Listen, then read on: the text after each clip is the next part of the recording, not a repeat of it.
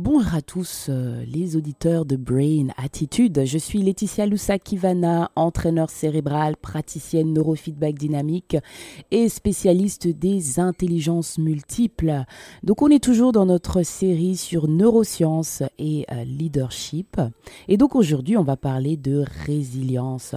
Et donc le thème aujourd'hui c'est euh, neurosciences et résilience forger un leadership inébranlable face à l'adversité.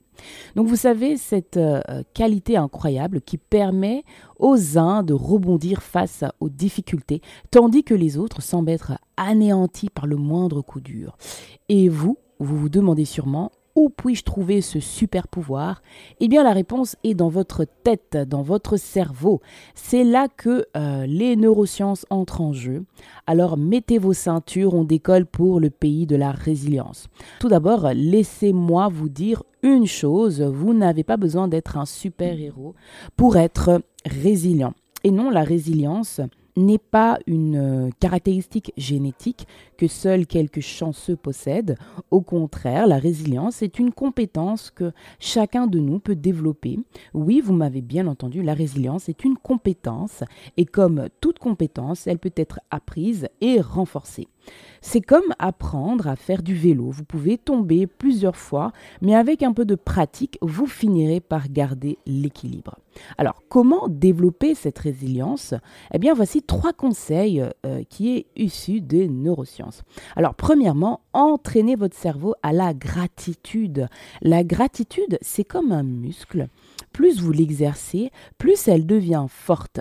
Chaque jour, prenez un moment pour penser à trois choses pour lesquelles vous vous êtes euh, reconnaissant. Vous verrez que cela changera votre perception du monde.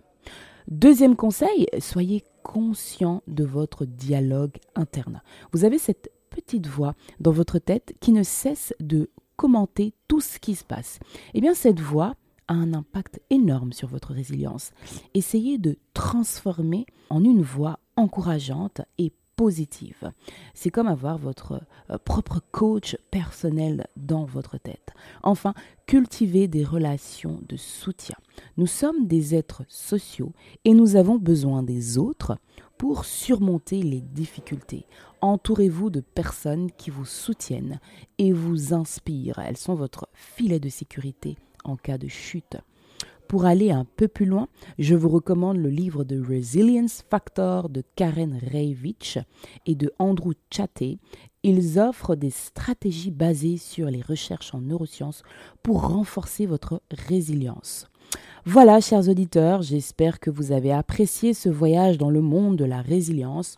N'oubliez pas, peu importe les défis que vous rencontrez, vous avez le pouvoir de rebondir. Vous avez en vous une force incroyable, prêt à être déployé. Comme l'a dit un jour un grand penseur, ce qui ne nous tue pas nous rend plus forts. Alors relevez la tête, respirez profondément et montrez au monde la force de votre résilience. C'est tout pour aujourd'hui. Restez résilient, restez fort et rappelez-vous toujours, votre cerveau est votre meilleur allié. À la prochaine.